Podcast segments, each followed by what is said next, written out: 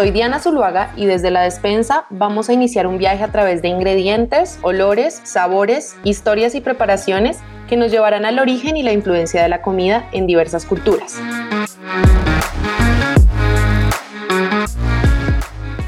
Comenzamos.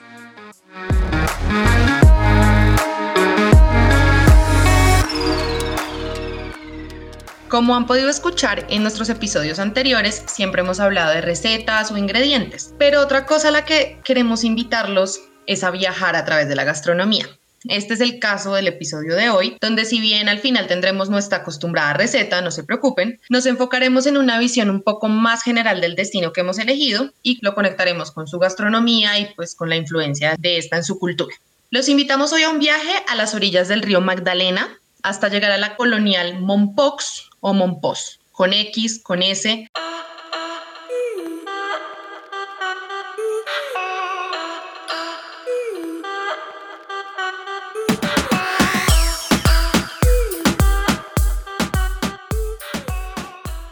un refrán que dice que uno por Mompox no pasa, sino que llega. Y leyendo sobre la historia de Mompox, de la cultura y demás, me encontré con un nombre de manera repetitiva y es Alfredo Domínguez, quien es nuestro invitado del día de hoy. Él es gestor cultural, guía de turismo y miembro de la Academia de Historia de Mompox y él va a ser el encargado de hacernos viajar hoy por este destino, por su gastronomía, por los ingredientes más importantes. Entonces, bueno, quería primero que nada darte la bienvenida, Alfredo, y cuéntanos un poco sobre este maravilloso destino.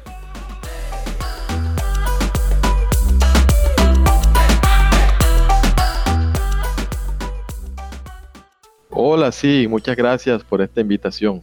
Bueno, la importancia histórica de Monpós radica primero que todo en que se convirtió eh, rápidamente en un lugar importante para el comercio lo cual convirtió a Monpós en una ciudad muy rica, en una ciudad opulenta por parte del comercio por el río y del contrabando, que entre otras cosas Monpós fue una de las ciudades más contrabandistas de la época. También fue el paso importante de todo el oro que los españoles traían del interior del país, incluso de Quito y de Lima. Todo ese oro pasaba por aquí y aquí se quedaba la quinta parte de él, lo que correspondía a una especie de impuesto o de deducción que se llamaba el quintaje. Ese periodo de opulencia que vivió Monpós de más de 300 años comenzó a acabarse eh, a mediados del siglo XIX por un accidente natural que ocurre que hace que el río se nos divida en dos brazos.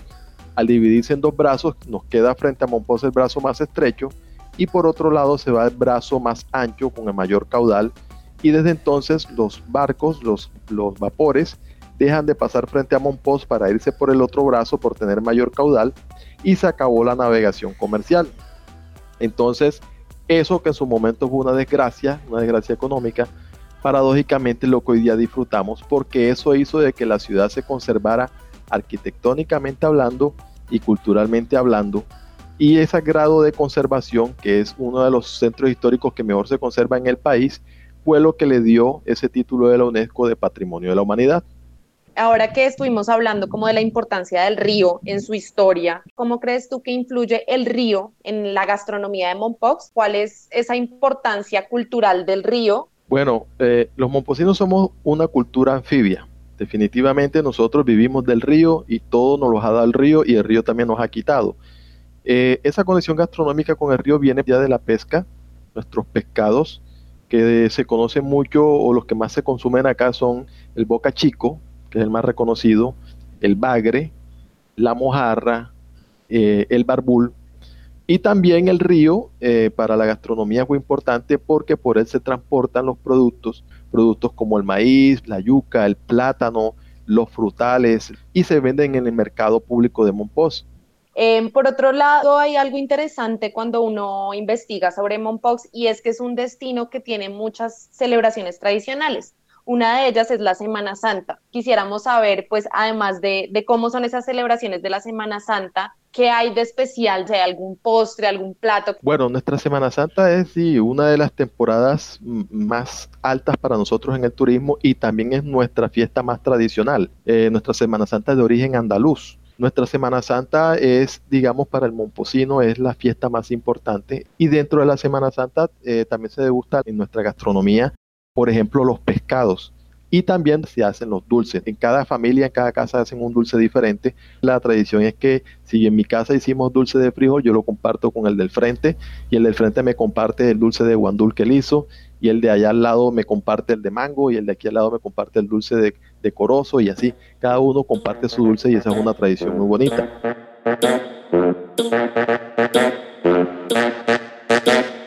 Oh, muy está calor.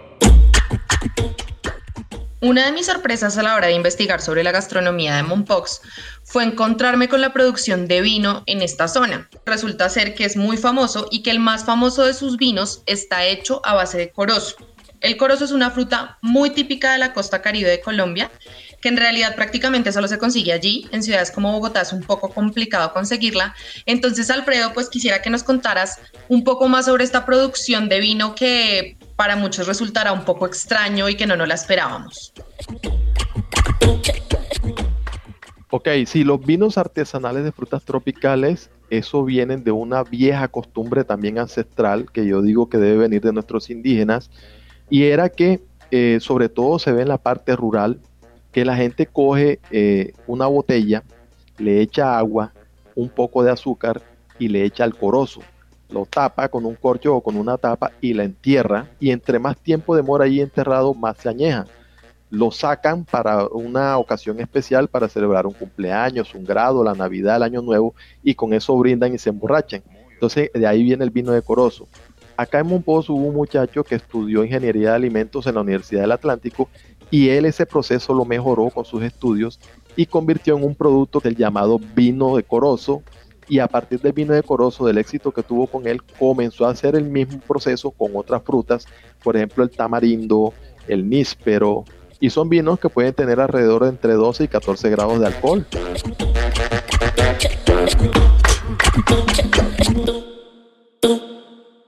La yuca es muy protagónica en la gastronomía de Mompox. Entonces está el famoso casabe, casabito. Quería que nos cuentes un poco como de las diferentes variaciones que surgen a partir de la yuca. De la yuca se hace el casabe, que es tal vez uno de los alimentos más ancestrales que tenemos, porque este alimento lo hacían los indígenas, nuestros indígenas. El casabe es una tortilla de yuca asada, los asan en unos hornos artesanales, y del casabe tenemos tres tipos. El casabe de dulce, el casabe de panela y el casabe de sal. Y de esos tres productos se derivó un producto más turístico al que le llamamos casabito, que es un casabe pequeñito.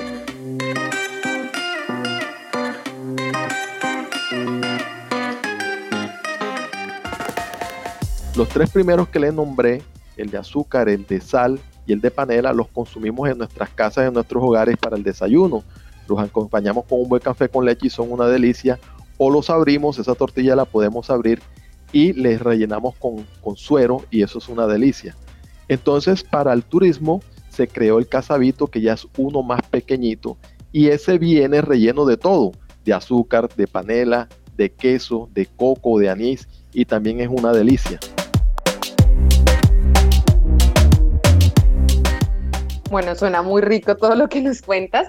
Y por otro lado, cuando pensamos en Mompox, definitivamente creo que de las primeras cosas que viene a la mente es el queso momposino, que es también el conocido como queso de capa. Claro, el queso de capa es una delicia, es uno de los productos más representativos de los que más degusta el turista cuando viene acá. Acá, por ejemplo, ya hay hoteles que lo ofrecen en sus desayunos con casabito y café con leche. Y ese queso es un queso que se hace con leche de vaca, hacen una masa así expandida, como la masa de las pizzas, y las parten en telitas delgadas y luego esas telitas delgadas las van envolviendo en capas, por eso es que se llama queso de capas. Algunos vienen rellenos con bocadillo y también hacen otras variaciones como por ejemplo hacen rellenos con aceitunas, entre otros. Uy, eso sí que me más antojo. Bueno, pues en realidad creo que más de uno quedará antojado de visitar Mompox y buscarte para, para hacer un, un tour de, de este lugar mágico y maravilloso y queremos agradecerte por compartir con nosotros toda esta información. Muchísimas gracias, Luis Alfredo. Gracias a ustedes y un gusto.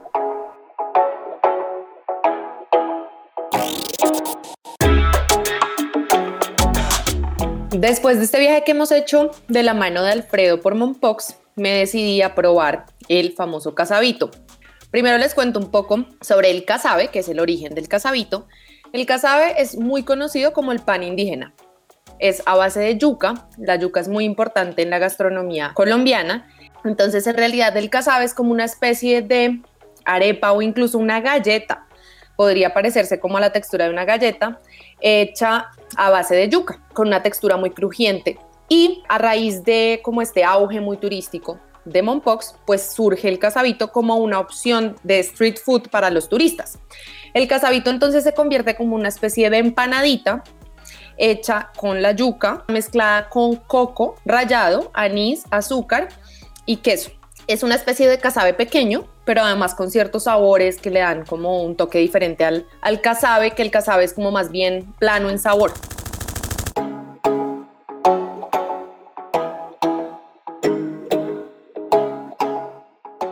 Entonces, los quiero invitar a que cocinemos juntos este famoso casabito.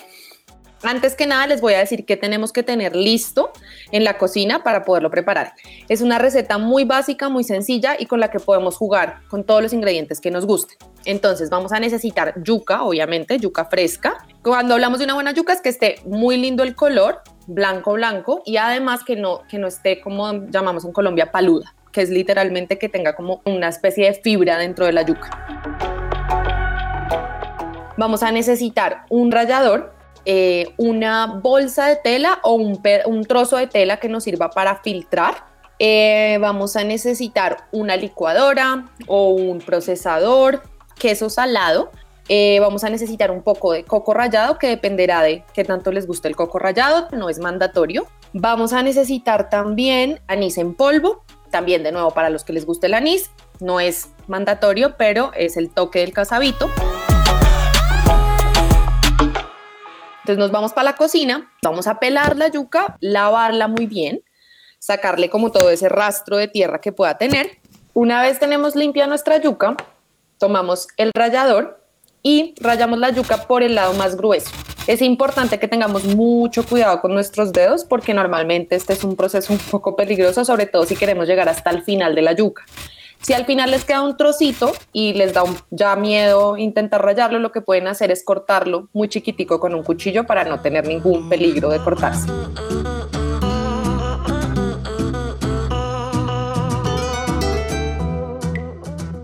Una vez tenemos toda esa yuca rayada, vamos a darnos cuenta que ella suelta como una especie de agua. Lo que vamos a hacer es pasarla por una tela o una bolsa de tela que es normalmente muy conocida ahora para hacer todas las leches vegetales como la leche de almendras, pero simplemente una tela que nos sirva como sedazo para colar o para escurrir, digamos, toda el agua que va a salir de la yuca, que es natural en la yuca. Entonces lo que tenemos que hacer es retorcer la yuca rayada muy bien en esa tela y vamos a ver toda el agua que va saliendo, es una especie de agua blanca y ahí va a salir todo el, almidón de la yuca. Esa es una parte muy importante del proceso porque tenemos que ser capaces de extraer la mayor cantidad de agua posible. O sea, la idea es que la yuca quede prácticamente seca. Si tienen mucha cantidad de yuca, les recomiendo que lo vayan haciendo por pedacitos, no toda, porque en realidad requiere también un poco de fuerza para escurrir bien toda el agua.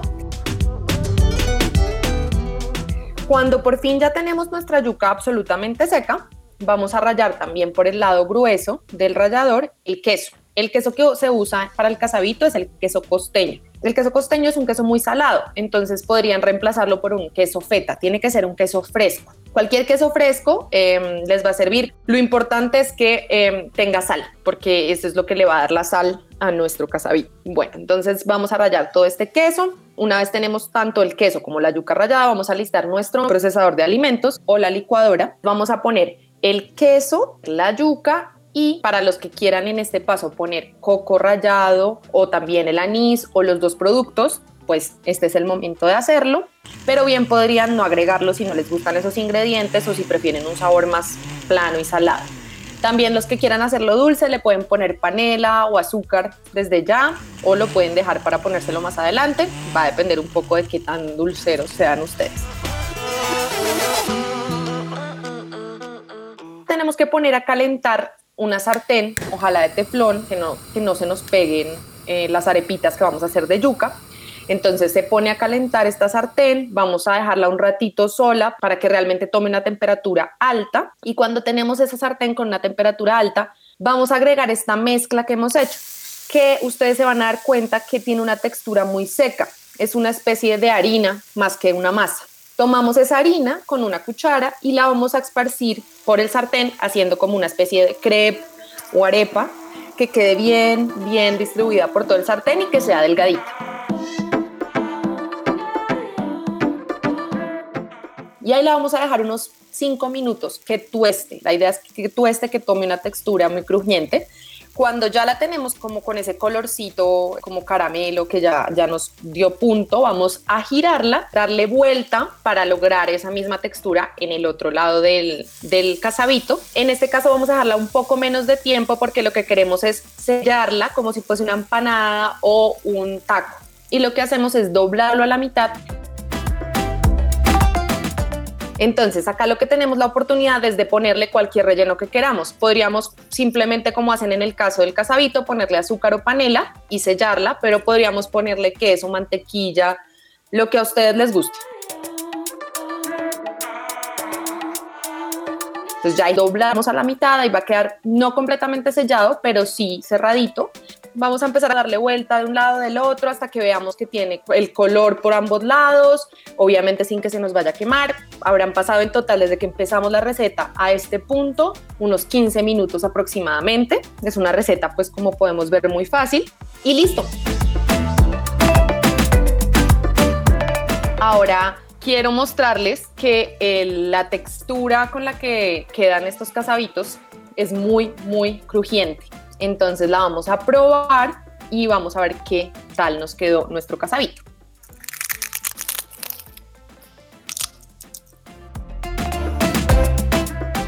Quedó buenísimo, una receta muy fácil, muy colombiana, pero también la he visto en Brasil, creo que la llaman tapioca, así que anímense a hacerla y cuéntenos cómo les va, eh, si les sale bien, si les sale arepa, si les sale casabito, todo es posible. Muchas gracias por acompañarnos en nuestro episodio de hoy. Esperamos verlos muy pronto con más recetas y más viajes a través de nuestros invitados. No se olviden de seguirnos en las plataformas de podcast favoritas que tengan y obviamente de compartirnos los resultados que tuvieron de esta receta. Y bueno, esperamos vernos en un próximo episodio con nuevas recetas, nuevos invitados y muchos más viajes.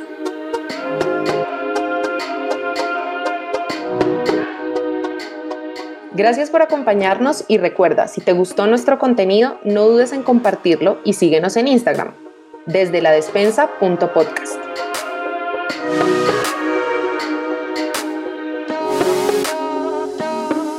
Te esperamos en el próximo episodio. ¿Quisieras escuchar sobre un tema en particular? Escríbenos.